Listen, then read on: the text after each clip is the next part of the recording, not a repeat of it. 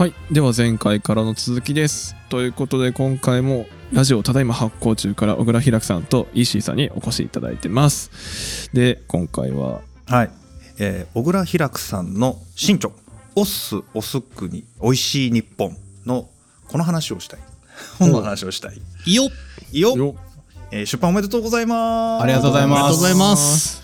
これどうしたら買えるんですか？先に聞いとこう。うん。えっと何でも買えます。何でも買えます。はい。本屋さんでも結構売ってると思う思いますし、はい。えーあと通販だと Amazon でもいいんですけど、はい。ぜひあのただいま発行中のスポンサーやってくれてるはい。バリューブックスさんのね、はい。はいサイトから買っていただけるとちょっと特典もあるしいいかなと思いますね、あれなんですよね。なんか特典がすごいことになってるんですか？そうあの事前予約キャンペーンの時に、は本を予約すると味噌がついてくるっていうあ意味のわからない企画が立ち上がっちゃって。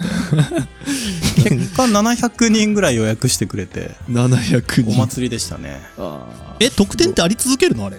いや予約のみじゃなくて。もうあの尽きるから玉が。もうあー。作った分が尽きるから、ねそしたら終わり。ね。あはい。あ、ある分まで。ある分まで、はい。ある分はいまでです。はい。欲しい方は味噌とアウトドアノットは発行デパートメントで買ってくださいと。はい。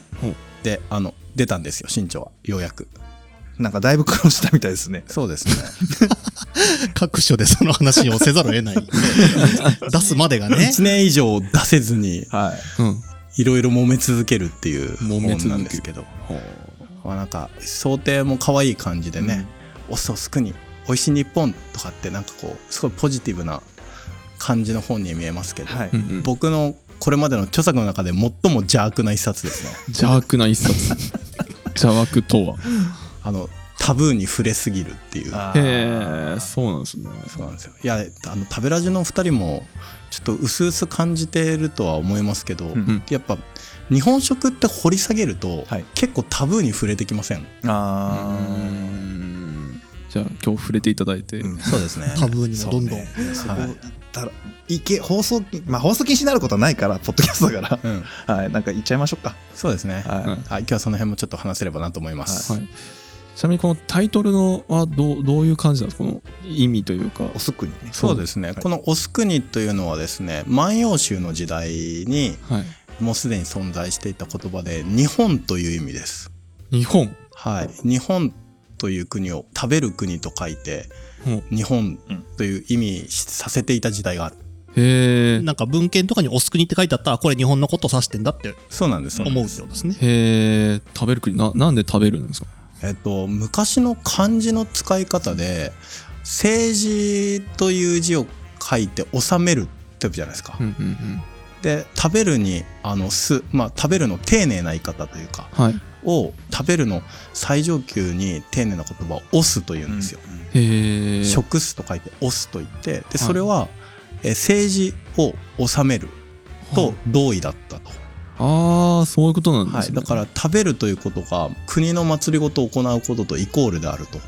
いうのが万葉集の時代の世界観なんですね。あ万葉集の世界はい、だからもう千何百年前の話ですけど。で、まあ、古代あのの日本ではその食べるということと国を治めるということが一緒であったという結構不思議な世界観になってきて、はいでそれがどうしてなのっていう本なんですよね。なんか一瞬意味わかんなくないですか？その話。うーん、はいは食べることと収めることが一緒って何って思いません？うん。なんかちょっとまだもわもやしてるんだけどこの辺に引っかかるものをね僕は今具現化できないでもやってる。うん。いやこれちなみに僕が言ってることじゃなくて昔の人がそういうふうに考えてるから別に僕の意見ではないですからね。うん。いやだから僕も初めて知った時、一ッの今の話とかあの太郎さんと一緒で、うん。なんで？意味わかんないんだけど。直通で繋がないですね、最初は。な。んかね分かりそうで分からない言語化できないものがまとわりついてる感覚が僕今あって直感的に感じたのは家族がいるとお父さん、まあ、昔だったらね家族だったらお父さんが家族を食わせるみたいな言い方するじゃないですか、うん。それが家族をまとめていくことにもつながるのと日本っていう大家族を天皇を中心に食わせていくっていうのとこれが治めるとつながってくるのかなっていう気が一つしたですよね。うんでもう一つあの天皇家がやってきたお仕事ってオス以外にもシラスってあるじゃないですか。うんうんまあ国の人たちの生活をつぶさに知るっていうことが統治の原型で知らすことが天皇陛下のお仕事の根幹であるみたいなところがあるじゃないですか。うん。これとその食べさせていくみんなで食べれるようにしていくっていうのがこうリンクするとこれねアニミズムにつながりそうなんだろうなとか「えー古事記」読んだら面白そうだなとかちょっと思ってます、うん。今のところ。いいいっすか？すげえ太郎さんの直感すごくないですか？うん。ねえ。ねいやまさにその通りですね。あそうなんですか。だから今回の本はそういう話なんですよね。まあ、アミニズムっていうのはまあ日本のその精神性みたいなものをうん。食から追っていくみたいな本なんです。うん。はいはいはい。うん。もうまさに本質をついていらっしゃいますね。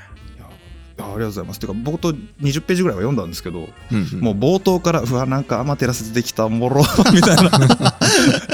コロコロダーって雨のぬぼこねみたいな。超もろって感じでしたね。うん。すすごいやっぱあの僕も不思議だなと思ってでこの本を書くきっかけになったのがあの、まあ、僕発酵の専門家で前回も話したんですけどそのいろんなその開発をて、まあ、サービス開発とかね、プロダクト開発するためにあるいは何かの分析をするためにずっと日本中歩いてるわけですよね。うんうんでめっちゃ田舎行くと不うん。思議な食習慣みたいなのが残ってるわけです。それは発酵がすごくかかかかってる場合が多いんだけど、うん。でよくわかんない食べ物があってなんでこんなことしたんだろうみたいな不思議な食べ物があってでこれ誰が食べてたんですか？って聞くと神様って言われるんですよね。例えばこの本の中に、まあ、ちょっとネタバレになっちゃうけど出てくるもので面白いのが近江八幡の滋賀の方のあの琵琶湖の近くの神社で作っているですね。土壌の慣れ寿司。土壌？慣れ寿司のえ土壌版？そう。土壌を生きたまま塩と米に漬け込んで、うん。生きたままはい。そう。でタデとかをまぶして、はい。まあ、生殺しにするわけですけどはあ。それで漬け込んでいくという慣れ寿司があるんですけどこれねしその漬け込むのと樽揚げして食べるのがどっちも神事になってるんですよあえつけること自体も漬けること自体も神事になってるし、それ出してみんな食べるのも神事になっているんだけどはい。でまあすごい美味しいかっつったらあんま美味しくないんまあだよね、想像する限りはね僕も今見た目もちょっとグロいし、まあ、まあ食べられなくはないんだけど、はい。そんなめちゃくちゃ食べたいかっつったら、まあ、そうでもないような食べ物なんだけど、うん。でまあどうしてるんだと。これか神様の捧げ物でで諸説あるんだけど多分生贄の名残生贄の名残？そうだから仏教が伝来する前とか、神道がこう体系化される前にでやっぱりその村人とかをこう生きたままあるいは家畜とかを生きたまま、うん。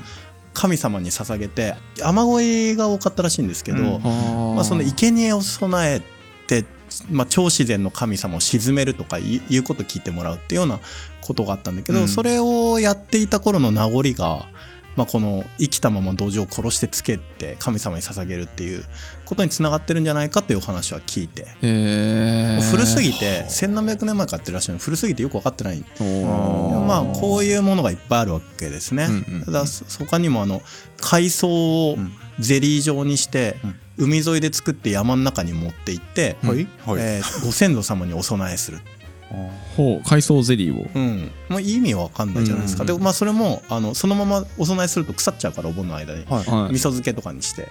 あ味噌漬けにするんですね。でおお盆が終わった後にみんなで食べるとか、まあ、そういう不思議な話がいっぱい出てくるんですよ。ででこれを神仙というんですね。神様にお供えするお食事ですね。はい。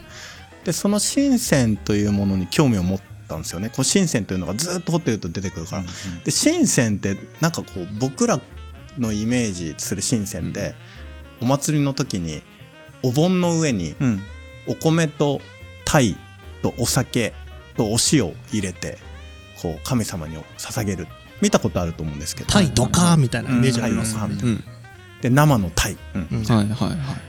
あれが僕らの中で当たり前だったんやけどあれ実は昔は少数派だったってことが分かってきておスタイル。へえでそういうのもあったんだけどそれ以外なんかすごいいろんな不思議な神仙がむちゃくちゃ要はあったと。でだからなんか土壌の神仙とか、海藻の神仙みたいなのが昔は地域ごとにめちゃくちゃいっぱいあったっていうのが分かってきて、うんでもそれが、えっと、明治以降に意図的に消されていったっていうのも分かります。よね。意図的に消されていく。うん。でこれは一体何が起こってるんだっていうことをほとんどそういうのを体系的に研究されてるのもないから、うん自分なりにずっとフィールドワークしたりいろんな文献を調べながら辿ってったって本なんですよね。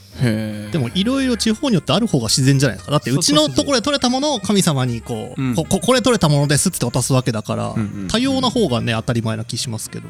うんでそれがもともとはものすごいいっぱいいろんなものがあってでさっきあの押すとしらすっていう話があったんですけどそのはい。しらす時の大事なのはその、まあ、一番典型的な大城祭っていうその天皇がはい。あの代替わりする時に、はい。えーやるお祭りがあるんですよね。うん。はい。で大城祭の時っていうのは今でもこの大城祭だけ古代のその神仙の形をまだ留めてるんですよ。一番留めてるのが大城祭で。何やるかっていうとあのー日本全国から食材集めてありとあらゆる調理の仕方でめちゃくちゃいっぱいいろんな食べ物を捧げるんですね、うん。うん神様に。うん。でそれで代替わりした天皇とその大城祭の時に天照大神が降りてくるんですよ人間界に。うん。でそれで新しい天皇とあの天照大神がお食事会をやって、日本にはこんないっぱいいろんな美味しいものがあるんやでっていうことを知らしめて一緒に食べるっていうのが大城祭の本義であると。しらすってそういうことで押すとつながるんですね。っていうことであるのでは？あっていうでもまあうん。誰も大城祭の中見れないから、はい。はいはい。でそこもまたいろんな意見対立があるのよ。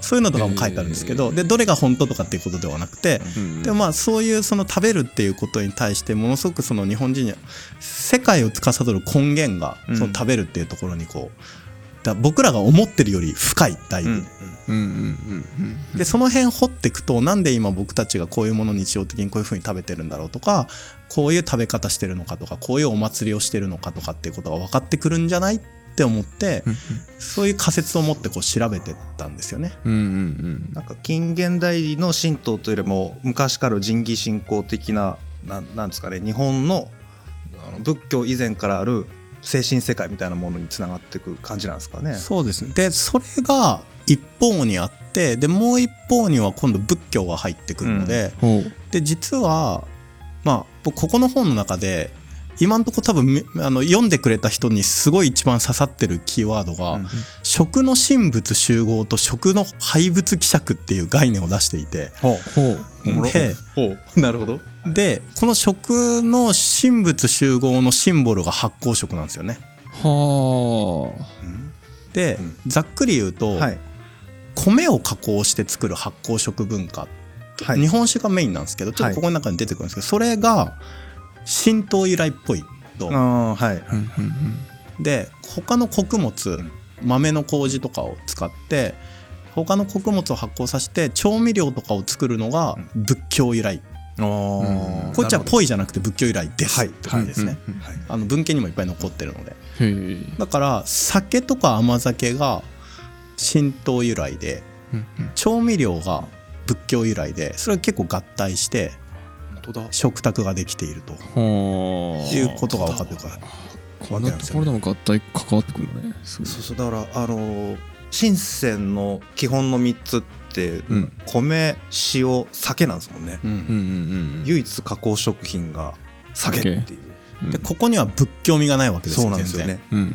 神社では完全にそれですもんねで僕春日大社行ったらはい。春日大社って昔隣にいる興福寺と一緒に深セン作ってて、はい。そこに発酵食品がいっぱい出てくるんですよ。加工食品と確かに。春日大社あれですもんね。興福寺の寺領っすもんね。そうそうそうそう。荘園時代。そうなんです。そうなんですよねそうそうなんですよ。だから一緒だったんですよ昔。今空中戦やらかしたって気してんだけど解説する？解説お願いします。だいぶ前からこうこう通してざっくりってあすげえざくっていくと興福寺といううん。お寺が持ってる荘園があってその寺領ってお寺のこうエリアがあるじゃないですか。ここからここまでがお寺だよって。こここのあ中に春日大社が春日大社が興福寺が管理してるもともとああはいはいはい。藤原家の管轄なんでっていう感じザクッとまあ庭の中にねはい。工工場があるみたいな。今でもね、はい。あのすぐ隣なんですけどだからその深セン作る時に仏銭って言うんですけど仏教スタイルのお供え食を、えー、と春日大社の社内はい。社の中のうん。食べ物は仏教スタイルでその境内のあの外はい。の庭には生地とかうん。狐とかをうん。丸のまま吊るしてお？お供えするっていう超ワイルドストロングスタイルがあるんだけどそれはおそらくはその神道が体系化される前のはい。神仙。だ生贄みたいな文化なんだけどそれが両方あるっていうのが春日大社今でもそうで。だかうんら春日大社ってすごい神仙界における異端。うん。そうか。でなんはい。か本人たちもやっぱり結構このスタイル大事にしてるらしくて、あのいあんまり神社長はそんなおすすめしてないんだよねこのやり方っていうの。を。うんなんだけど、まあ、昔からやってるのでっていうのを残していて。でそれを知った時に、まあ、春日大社実はあのコロナ禍でさすごい大変だった2021年のはいうん。夏とか、一番結構いろいろ世の中止まってて大変だった頃に奈良県だけストロングスタイルでうん。緊急事態マンボウも出してなかったのよ。あおーはでこれチャンスじゃね？と思ってめっちゃ取材の申し込みしたの僕。いはい有力神社仏閣に。したらみんな暇だったのか、いいですよとか言ってくれて、無人の春日大社、無人の興福寺、無人の東大寺の一番大事なところまで入るみたいなのをいっぱいやってた時に、一番衝撃受けたのが春日大社だったんだよね。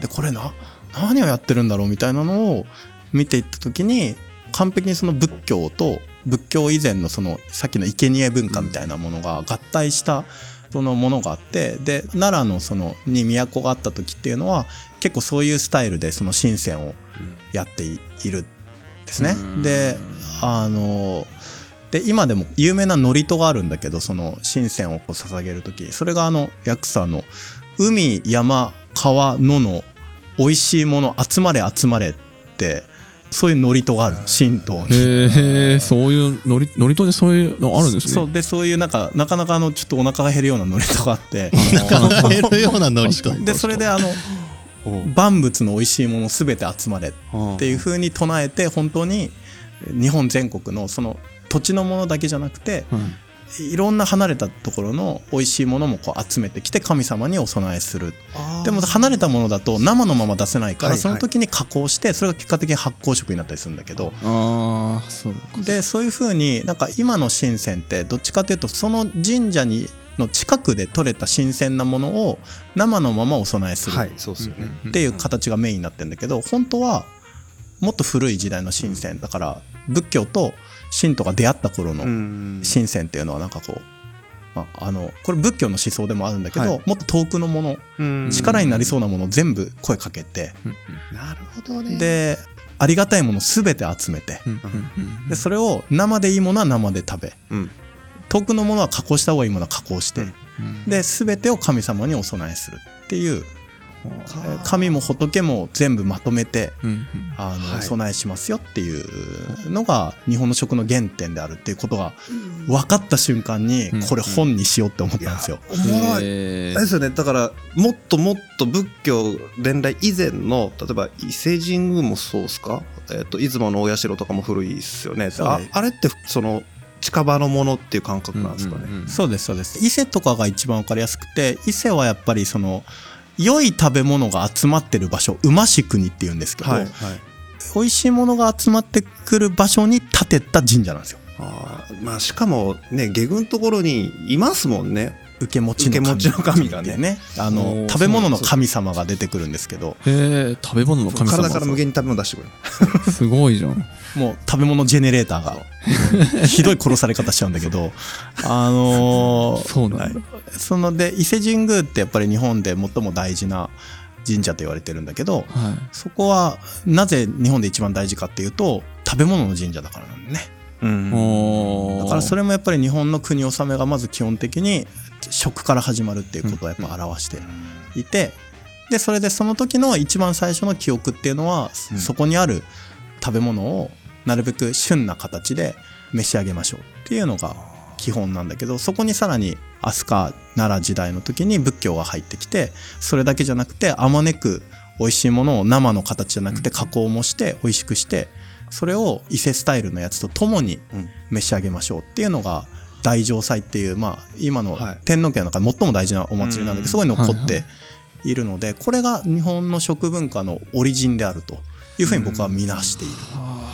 ちょっと今思いついたこと2つあるんでうん言ってみていいですか、一つは、えっと、い馬し国ってお話あったじゃないですか、うんうん。でそのある場所に行くっていうのが、これから連想されるのが「古事記」とかあの神話の中で一番最初に出てくるんなんだっけ天の皆神主の後ですね、出てくるのが馬氏足利彦彦路路の神。ですよね、うん足利彦路の前に馬氏がついていて、うんうんで足の草花とかあのカビのように勝手に生えてきてなるっていう植物信仰だと僕は理解してるんですけど、それに馬氏がついてるのと馬氏国っていうのとある場所に行くっていうのがなんか今パンパンパンってくっついたような気がしてでこれがあるから遷都したのかなっていう考えも出てくるわけですよね。うんうん。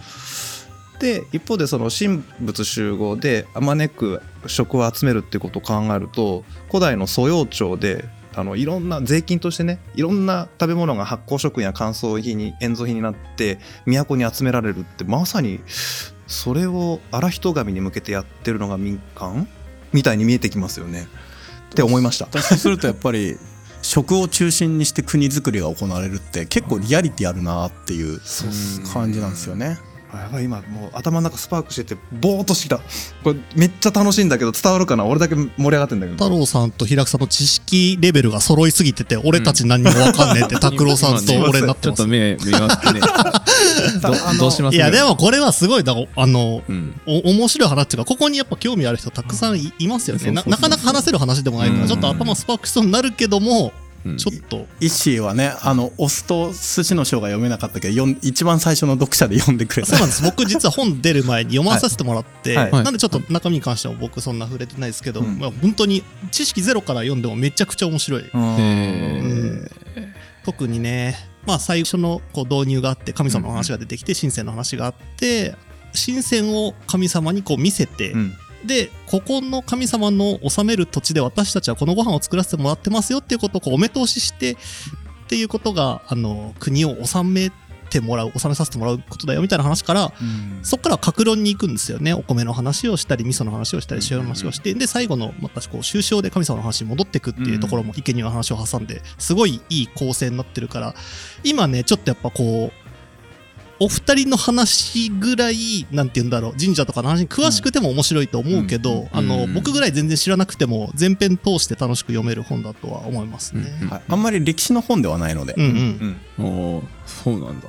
いやなんか今白くさんのお話を聞いて、うんその実は神仙とか神器信仰とか肉食禁忌とかっていうのはこれまで食べ物ラジオの中でちょこちょこっと取り上げてはいるんですよ。で銭湯の話もちょこちょこ出てきたりとかしてたのでうんもしかしてあの事象って今平久さんが言ったこれと通じるのではみたいなそういう面白みがありましたよね。なるほどはいうんえだこれはあれですよ。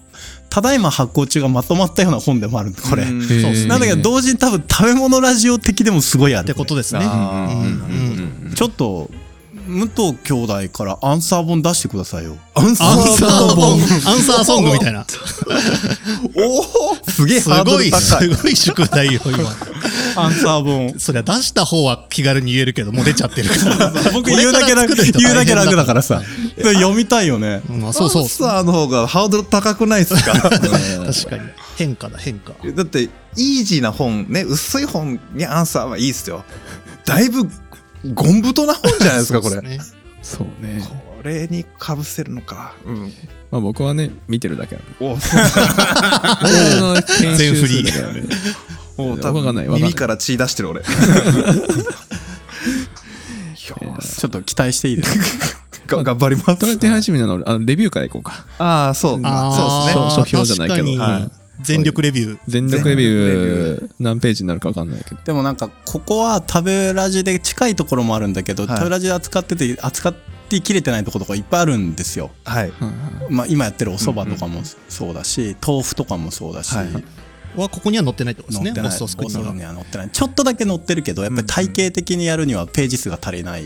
そうっすよあーじゃあ番外編でさこうショートのシリーズを、このオスオスクニをベースに膨らめる？あのちょっと ちょっことう待って待って。あれ、拓郎さんはされるんですか、それ？え僕はしないですよ僕はするわけないじゃないですか。あなんかこうよくありますね歴史上の本でも原点があってそうそうそう。それをこう保管する解説書みたいなのがあーあるある。こう100年後200年後にこう追加されていくやつ、あるある。で、だんだん混然一体になっていくっていう。で今回食べラジはい。に結構大きくかぶってって、あのはい。かぶってくるっていうか関係してくるの多分お茶と懐石っていう賞かなと思うんですよね。さっきね僕でちょっと気になりました。お茶と解析がある。そう今回僕これが一番専門外なんですけど、はい。まああえて書かせてもらって、うんうんやっぱすごい面白かったですね。うん。お茶と懐石がどうしてお茶と懐石がセットになるのかなうんうんそうですねそうですね茶と解析、うんまあ、僕の解釈だとその茶解析のあたりっていうのが、うん、と提供する側と食べる側の双方向コミュニケーションが始まったタイミングのように僕には見えるんですよね。うんうんうん。なんかそれまでっていうのは出す人と食べる人ってすごく確絶されてるというか一方通行的な感覚がある。食べた人のコメントは作り手に返っていかないし誰が作ったかもどうでもいいしみたいな、まあ、そういう宮廷料理的な部分があったんだけどでもよくよく考えたら深センってそうなんですよね。双方向なんですもんね。そうですね、ほら深センが双方向交流でその間大京とか本膳で一方通行になるんだけど再び、えー精進料理を介した茶外石でもう一回双方向に戻ってくる。ただ交流相手が神と人だったのが人と人にこう置き換わっていくみたいなそんなイメージですかね。うん。流れでいくと。なんかあの深センには2つ種類があって、はい生鮮と熟鮮って言うんですよ。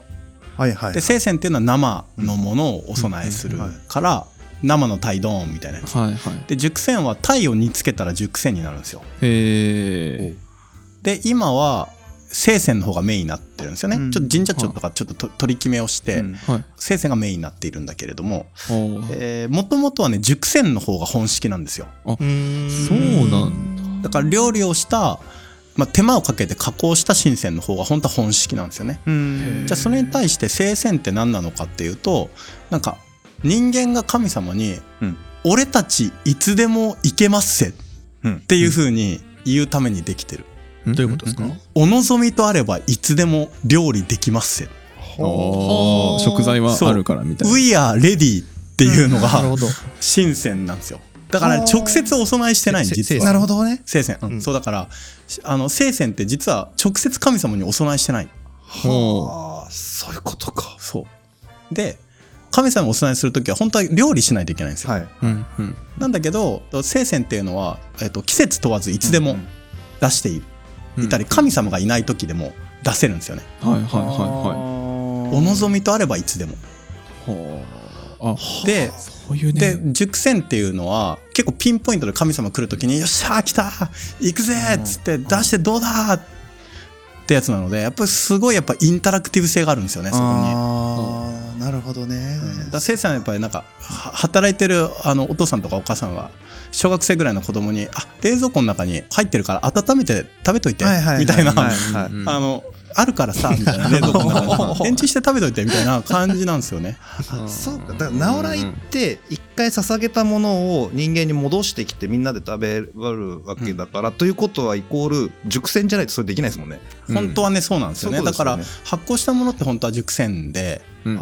お酒でちょっと特殊な位置ではい生鮮に残っちゃったん。だけど、うん。あの加熱してないから、うん。まあ、本質的には熟成であのそういうのがやっぱりすすごくそのほ本当の神仙ってさっき言った通りやっぱ双方向なんですよね、うん。神様と人間の気持ちが通い合って、同じ場に本質的にはいるうん。っていう考え方なんだけどあの聖仙は「We are ready」なんで、うん。レディレディトゥイートはい。なので、うん。本当に人間と神様が一緒にいるかって言ったらそうじゃなかったりとかしていてうん。どっちもは大事な文化なんですけどだからそそこはやっぱりそのやっぱかなり明明治以降に熟成って特殊新鮮って扱いになっちゃって明確に明確に今日排除されていくんですよね。へー。だからそこはやっぱりなんかこう食べ物の双方向性みたいなものをどう扱うかみたいな視点は結構大事ではあ。やっぱなんかこう神様と人間のインタラクティブ性みたいなのはあの熟成を排除すると結構弱まっちゃうんですよ。うん。うん。うん。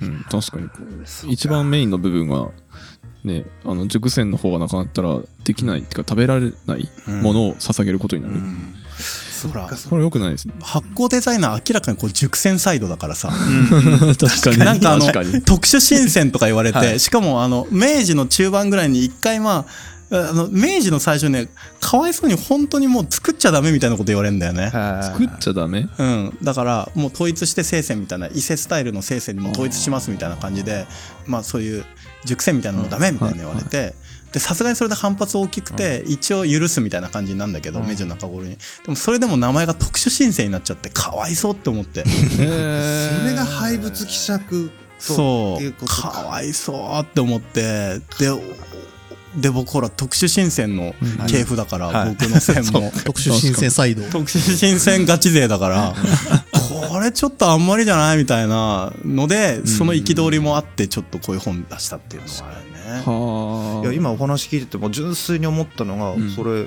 熟成じゃなきゃ直来成立しねえじゃんみたいな感じしましたまあ、よね。本本質的にはそうですよね。だから、あの、直来も本当は4根なんですよね。はいはい。で、えっと、今ちょっともうちょっと簡易化されてるんだけれども、うんい4根がいやっぱり一番正しいっていうのを聞いて、え1ー根目っていうのは地面に垂らすんですよ。捧げない。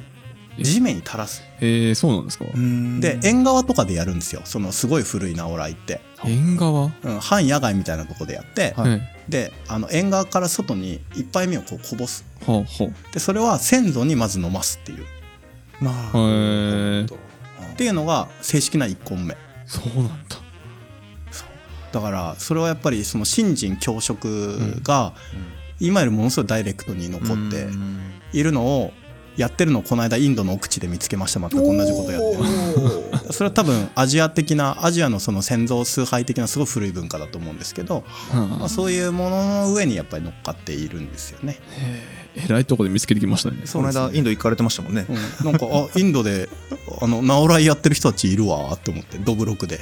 あああドブロクで。そうそうそう。つながるんだ。まあでもまあそういうすごい古い精神性なんだと思うんですけど、そそれはなんか僕の中でやっぱり結構面白いしやっぱなんかそのよく言われるその食に関わる人でよく、えー引用されるメッセージそう食べることは生きることっていう。うん。あはい。うん。はい話があるじゃないですか、はい。あれいい言葉なんですけど、僕からするとそれもまだ足りないなと思うんですよね。うんわかります。そううん。はい。うん。で食べることは生きることってポジティブサイドしかないしそこに生きてる人しかいないんですよ。うん。うんうん。でも日本人にとっての食べるってもともと先祖崇拝から直来とかね来てるから死死も含んでるんですよね、はいはいはい。死んだ人と一緒に食べるっていうこともあるのであの世にいる人と食べるっていうこともあるからやっぱりなんかそうポジティブサイドだけだと語れないんじゃないかなと思って、うんうんうん食べることはやっぱり同時に生きることでもあり死ぬことでもあるから。うんうんでそこをすごく最も鮮やかに切り取ってるのが新鮮以外だと僕は解析だと思うんですよね。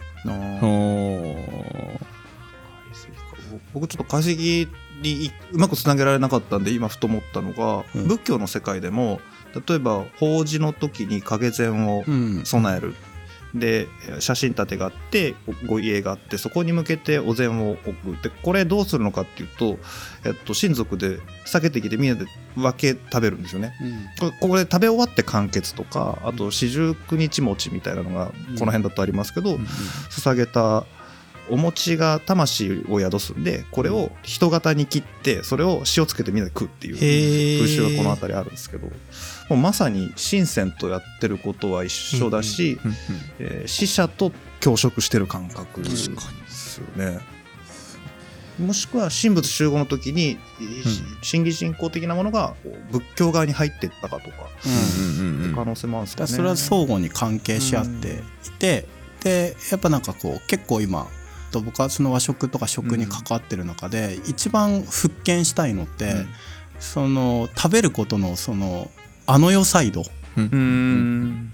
あのサイドか。うん、あの世サイドがやっぱりだいぶかなり排除されていいった歴史があるので、やっぱ食文化をもう少しそこきちんとその分厚さを担保するためには、そのあの世サイドの方がもう一度見つめ直す必要あるなと思って。これ俺今全然ついていけなさそうな気配がしてきた、うんあの良サイド面白まあそうだ、でもそれってはい。あのさっき言ったそんな難しい話じゃなくて、うんうんうん。ご先祖様にお供えしている食べ物とか、地面に最初にこぼしてあの飲んでもらう食べ方とか、あれですよね。ね。なんか僕はあんまその哲学とか民族学詳しくないんですけど例えば、えっと西洋は「個」をスタートにしていて割と東洋って「個」を帰着ゴールとして捉えてるんじゃないかって話を聞いたことがあるんですけど、うん。例えば日本語で言うと業っていうのはカルマカーマみたいなこうぐにゃぐにゃしたなんか分かんないものが先祖から時間軸から空間軸から全部集まって凝り固まった結果僕がいるっていうだからゴールですよね。けど割と西洋哲学ってまあデカルトじゃないですけどねあの我が我思うように我ありだからここからスタートするっていううん。この時点でなんか大きな文化的違いがあるのかなっていうのを今聞きながら連想してましたね。そうですね。ちょっとあの、そこら辺の構造の話が、はいこの本の中に入れたかったんですけど、はいページの都合で入れられなかったんですよ。うわー続編あるなこれ。いや、で、それをね、幻の後書きっていう形にして得点にしました。うわそれかそうなんだいやーなんかあれですよ、うんうん今直感的に思ったのがこれ構造主義的なレヴィストロース的なアプローチに見えてくるんですよこれが。ねな気してるんですけどどうっすか？まあ結構レヴィストロスも出てきますあ出てくるやっぱり。出てくる。まあちょっとあのはい。そうですね。まあちょっと一回、一回ちょっと、この人ねあ。の戻してもね。はい。ずっとねあのこの後の飲んでからね。あのそれをまたやってもらって、どっかでまた収録できればそのちょっとマニアック編もねマニアック編。も僕はあの今の話多分8割ぐらい分かってないんで、あそうですか、途中からちょっとこういやちょっとねちゃ楽しかった。楽しそう。楽しそうなのが分かったから止めなかったよ、あそうですね。でうんこれを見てるのもちょっと美しかったな、うん。お二人が。すげえテンション高いなと思ってめっちゃそうです。あ上がるでしょうこれは。ひ平久さんだよ？いやまあそうなんだけど。そう。なんだけど。ちょっとあの、まあ、ぜひはい。本を読んでいただいたらね。あれそうですね。得点ももうつかないんですか？えっとねは。幻の後書き特典は、うん。青山ブックセンターとバリューブックスはい。で引き続きつきます。あそれはもうあ,、えーある分はつくとね、うん。あ読んで多分ね発行デパートメントで買ってもつくかないくつか限られたところでつけます、おおそうなんですね。この回を聞いた方はもう今のところで買った方がいいですね。ん。そうだね、うん。日本酒飲みたくなりますよ。ネタバレですけどい やいやネタバレだけど。いやーちょっとなんかあのすごい余談なんですけど、はい。はい。あの1年越しで出たんですよ、はい。あはい。はので1年越しの間にうん。うん物価が急騰して、紙の値段高くなっちゃったんですよ。あ。だからページページ数絞んなきゃいけないって言われて。ーあそういうね。そうそうしないともう1年前に決めちゃってるから定価を、はい。それであの本のデデータベースとかに入れちゃってるから値段変えられなくてそうすると紙を削るしかないって言われてそういうことか。確かにちょっと物価上悔しいな昇の物価上昇の波がこんなところにもええあーまさかそうなんだ。いやこれあれですねえっと多分後半途中からなんかわけわかんない話を繰り広げていて僕も把握しきれないけど思ったことバーって出してる。うんうん多分リスナーさん結構置いてきぼりにしたと思うんですよ。ただこれ本読んだ後に聞いたらまた違うもんあるかもしれない。そうかもあー本読んだ後に聞いたらなるほどそういうことねっていうのがあるあないんか太郎ずれてんなっても分かると思うし。だって俺読んでない喋ってっから今。ああそうそうね。はい。じゃあ皆さんねかあのぜひ買っていただいて。なんかあの言いたいことをあの言い残したことないですか？どうですか？平久さん。ない。ない。話切っちゃった。生きちゃった。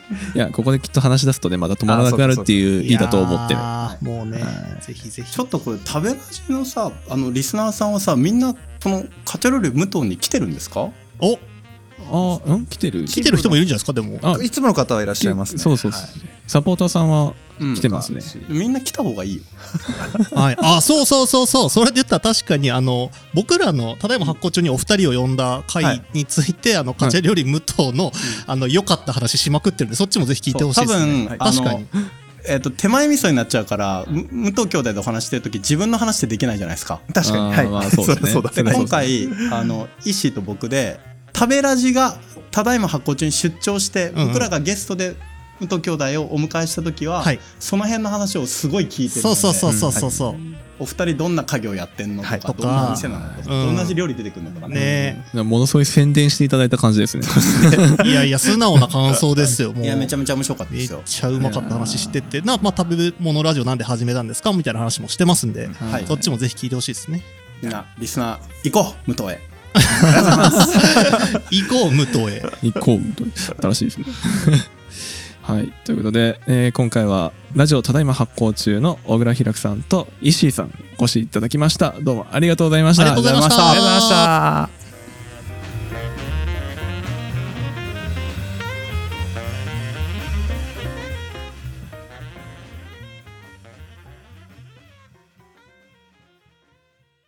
はい、じゃあお願いします。ちは食べ物のサポート食べないごめんダメだ。ごめん。こんにちは食べ物ラジオサポーターのケンえっ、とオフィシャルラジオえー、オフィシャル ダメだ。酔っ払ってダメだね。全然回ってないね口が。ごめんね。こんにちは。食べ物ラジオサポーター兼オフィシャルデザイナーの西村です。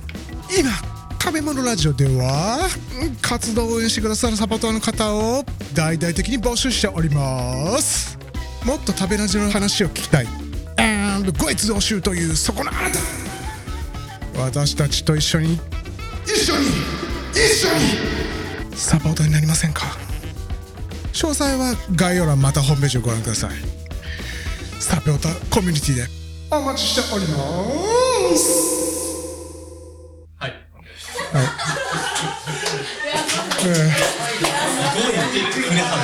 あの変な人がいるっていう感じで。